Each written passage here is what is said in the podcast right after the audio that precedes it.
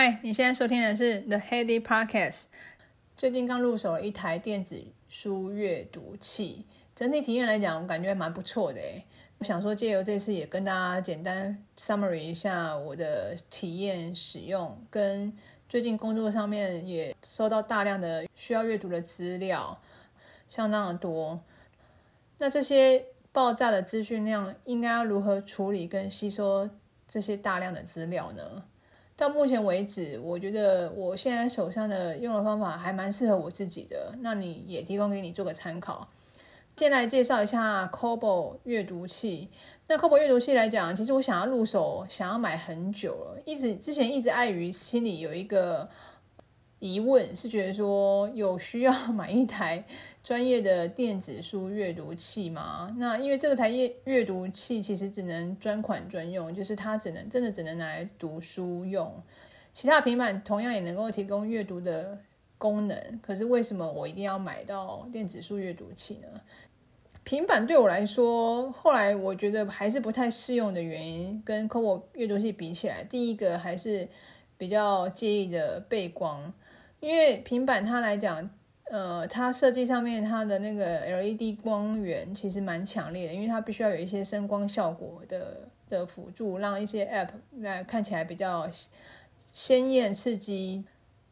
背光这件事情就呃跟电子书阅读器有一个非常明显的一个差距。电子书阅读器来讲，它的字体解析度跟书本一样，呃，阅读起来会比较没有负担。平板上面来讲会装了很多 App 嘛，所以它时不时在你读一些电子文章的时候，它会跳出显示，比如说 LINE 通知啊，还是银行账户跟资料更新的通知，还是各种的通知，打扰到你阅读的一个顺畅度。这对我来讲也是蛮明显的一个差距。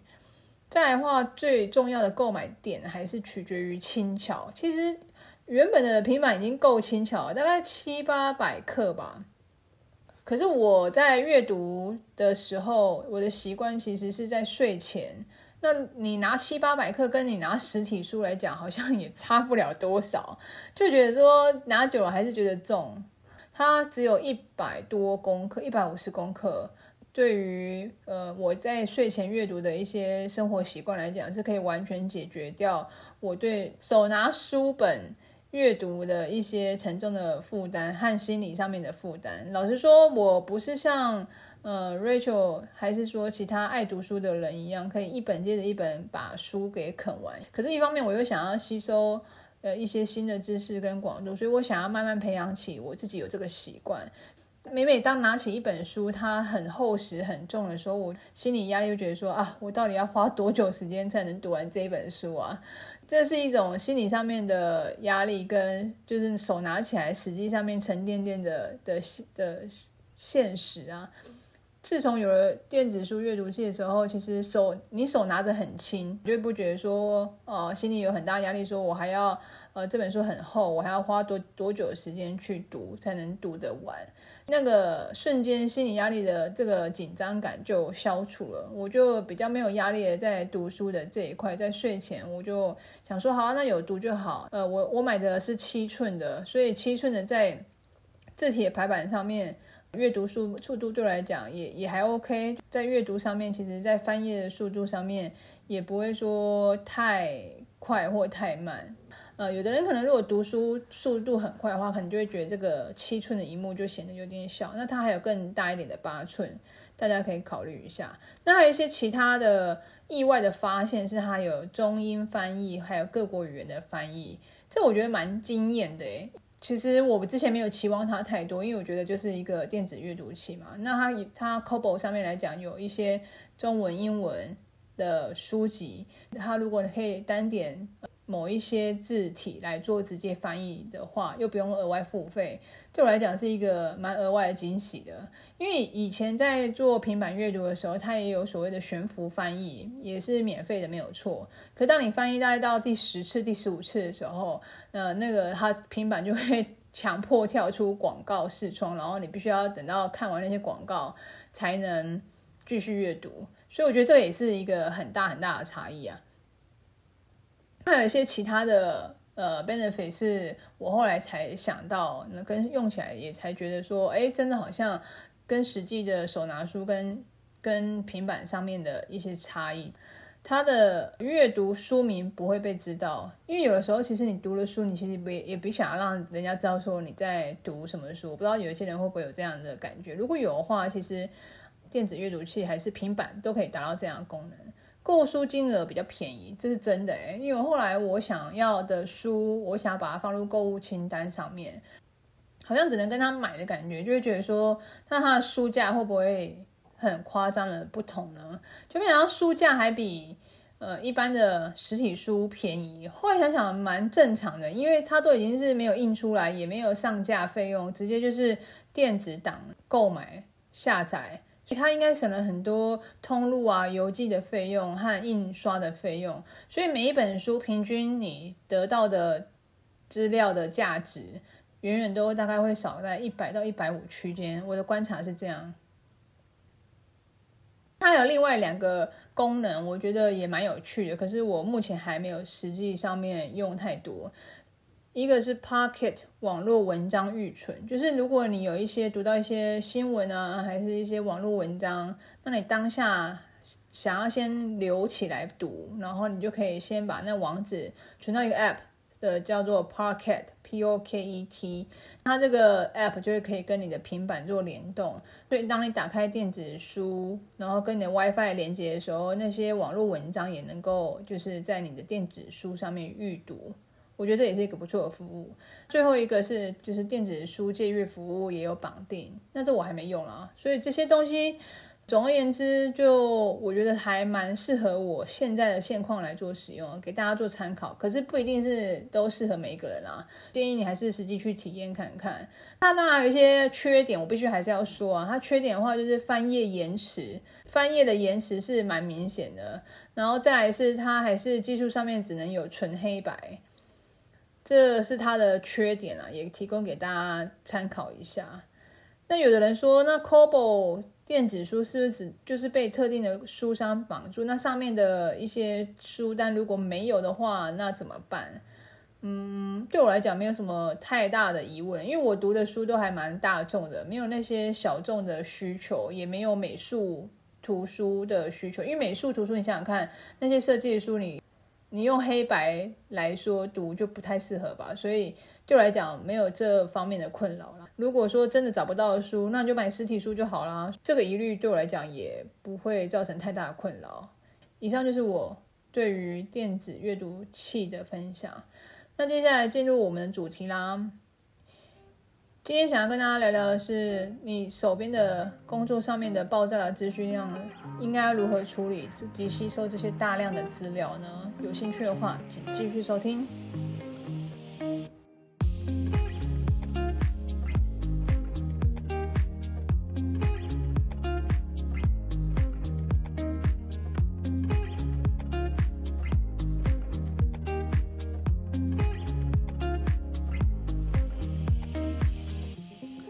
我相信这个时代资讯量真的是非常非常的多，你要吸收来讲，真的不是说你你没有没有读的能力，而是那个资料太多，你要如何选择你应该读什么书，或把你你把注意力放在要读哪一些资料，反而是最重要的事情，就是如何选择你手边的资料来阅读。今天我今天就想要聊聊这方面的状况。因为我我手边的资料，其实工作上的资料真的很多，不管是原厂的呃一些技术资料、变更资讯，还是原厂的 training，或者是客户的相关的一些需求的资料，真的非常非常多。那时间一个人上班时间也有限的状况下，面对就是 email 动不动就是一天，你其实已经前一天已经就算全部吸收完，一早打开大概也还是。三十封左右的未读信件的讯息，你看这个资料要怎么吸收？一一封 mail 大概平均也要花个五到十分钟来处理吧。如果你真的认真想要去读那封 mail 的话，一天你的新的展开，你还没开始台湾时间还没开始上班，你的 email 里面就躺了大概十五到三十封的信，真的是不为过。那时间有限的状况下，我觉得我就会先挑重点读，就是。资料我会先看标题。那再来就是，如果我觉得这个标题对我来讲很重要的话，我会进进去再看看摘要，最后再看结论。不用每个字从头到尾的读啦，因为我以前真的会很认真，那个资料打开，我就开始从前面开始读到后面。然后把那个呃，就是来龙去脉也都稍微了解。你后来会发现说这样不行诶，只会呃，就是累死自己。所以在呃时间有限的状况下，我觉得资料吸收就先看标题。那个标题对你来讲重要吗？还是紧急？对于客户的权益上面会有影响的话，那你就要先看。那如果没有的话，觉得这个资料是。嗯，普通可能未来会用得上的话，就先做呃分类处理。所以你收到资料要先判断紧急跟重要的事项。如果暂时手边工作还没有相关的，我们就先归档。就算收到资料没有时间读，我们就先把那些资料好好的分类，呃，依照产品的分类，还是依照呃应用上面的分类来做存取。后续我们要去找的时候，才可以找到相对应的轨迹。然后找到相对应的答案。老实说，资料太多的状况下，我也没办法每一个都读完了。我会挑目前客户使用上面比较会遇到的状况，先了解相关的问题。曾经读过一段话，我也感触，也觉得蛮认同的。像我们以前都老师会要求我们要背句子，考默背，对不对？以前我记得国小的时候都还有这样子的教学。你要现在的小孩子像我们以前一样去背文章，我觉得实在是是有点太古老的学习的方式了。而且他要知道说要去哪里找答案，我觉得会比就是你要求他要把这些东西背起来好得多。因为能人能背能背多少啊？而且随着我们的年纪增长，记忆力的确是有大幅的衰退啊。我觉得背倒不如让我们自己去学着自己去找答案在哪里。有的时候，其实你只要呃有找答案的能力，那你其实考试还是说未来应用上面真的不不至于会偏离太远。所以我觉得找答案的技能实用度了，这是在职场上面应用来讲是最重要的，因为。以前学校可能有一些东西，老师要求你背，那是不得已嘛。但是在学在职场上面不会要你背啦，就是 你要知道会找到答案，真的是比较重要多了。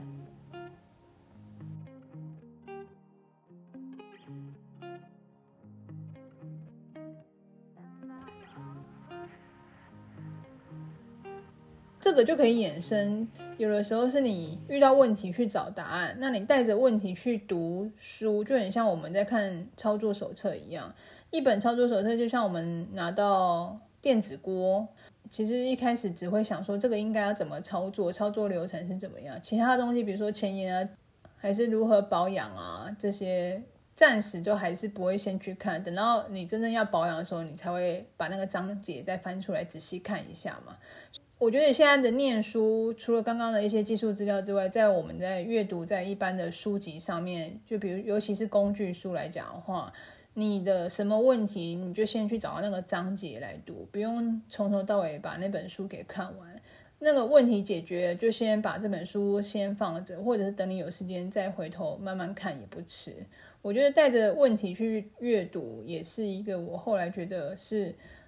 不还不错的一个心理的调整，因为以前我我以前真的，比如说一一封通知信变更一打开，我真的会连前面的什么相关的变更的原因啊，都会把它读完，再去读后面的重点。现在的状况已经不太适用了，应该就是要直接读你需要读的重点跟结论就好了。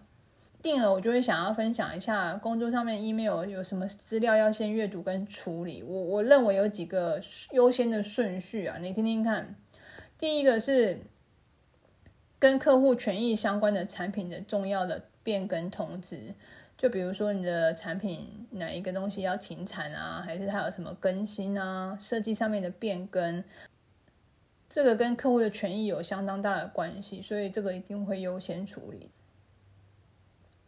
第二个是客户询问的技术资料回复跟报价，因为呃，第一个最重要的就是刚刚的那些客户权益嘛。第二个就是他在询问的一些呃技术资料的的回复，这个我也会列为第二个重要要优先处理的顺序。第三个是跳到你背上的猴子要先甩开，这是什么意思？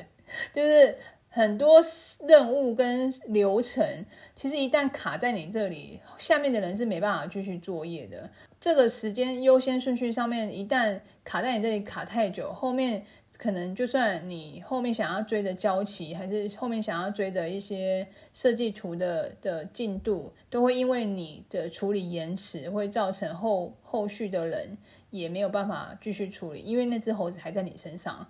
它一旦卡在这里，没有任何理由，你就是得要处理完才有办法转给别人嘛。所以这个第三个是跳到你背上的猴子，你需要先处理。第四个是会议前的资料。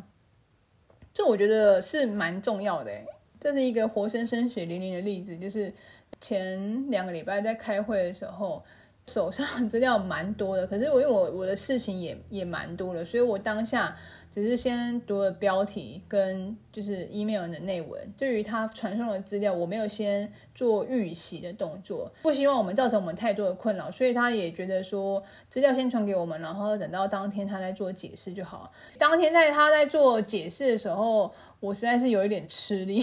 就不是说读。不懂字句，是你读完之后，你还要再想想说要怎么回复他这相关的议题。觉得会议前的资料准备来讲，也是需要优先优先阅读跟处理，因为嗯，这个你前面先读，大概当天会发生跟讨论的议题，那你就可以呃至少比较从容的准备一些你需要准备的事项。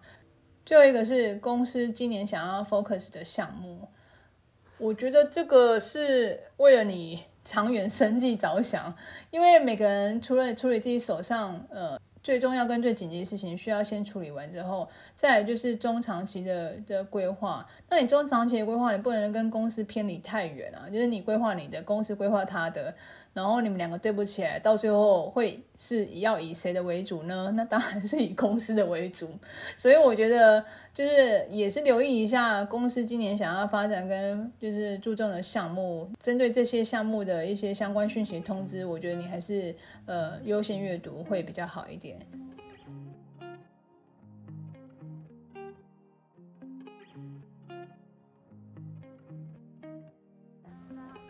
还有一个我想要跟大家分享的一个呃电脑桌面整理术，也提供给大家做一个参考。就我刚刚讲，因为资料阅读跟事件处理有分重要、紧急跟之后再读的相关的一些优先顺序嘛。那我的电脑桌面其实可以跟大家分享一下，就是做了一个背景图，左上角就是正在做，右边的话就是待会做。左下角的话就是常用，右边的话就是说暂存。分成这四格的档案的话，有一些好处，你就可以专心处理一些你正在做的选项，跟就是待会需要做的选项。那你把刚刚资料做暂存之后，你就可以把那些根据这些优先顺序，你可以利用这些四格的分类建立桌面的结晶，然后分别存放在每一格各自的角落。我觉得这个对于我日常处理的呃归档跟分类上面来讲有非常大的帮助诶。我会分享在 The Heady Podcast FB 不公开社团里面，把这个档案分享给大家。这个其实就是一个简单的背景图啦。以上就是我针对工作上面的资料处处理和 email 回复的相关的优先顺序跟处理的呃心法。那提供给大家做一个参考喽，希望你会喜欢，拜拜。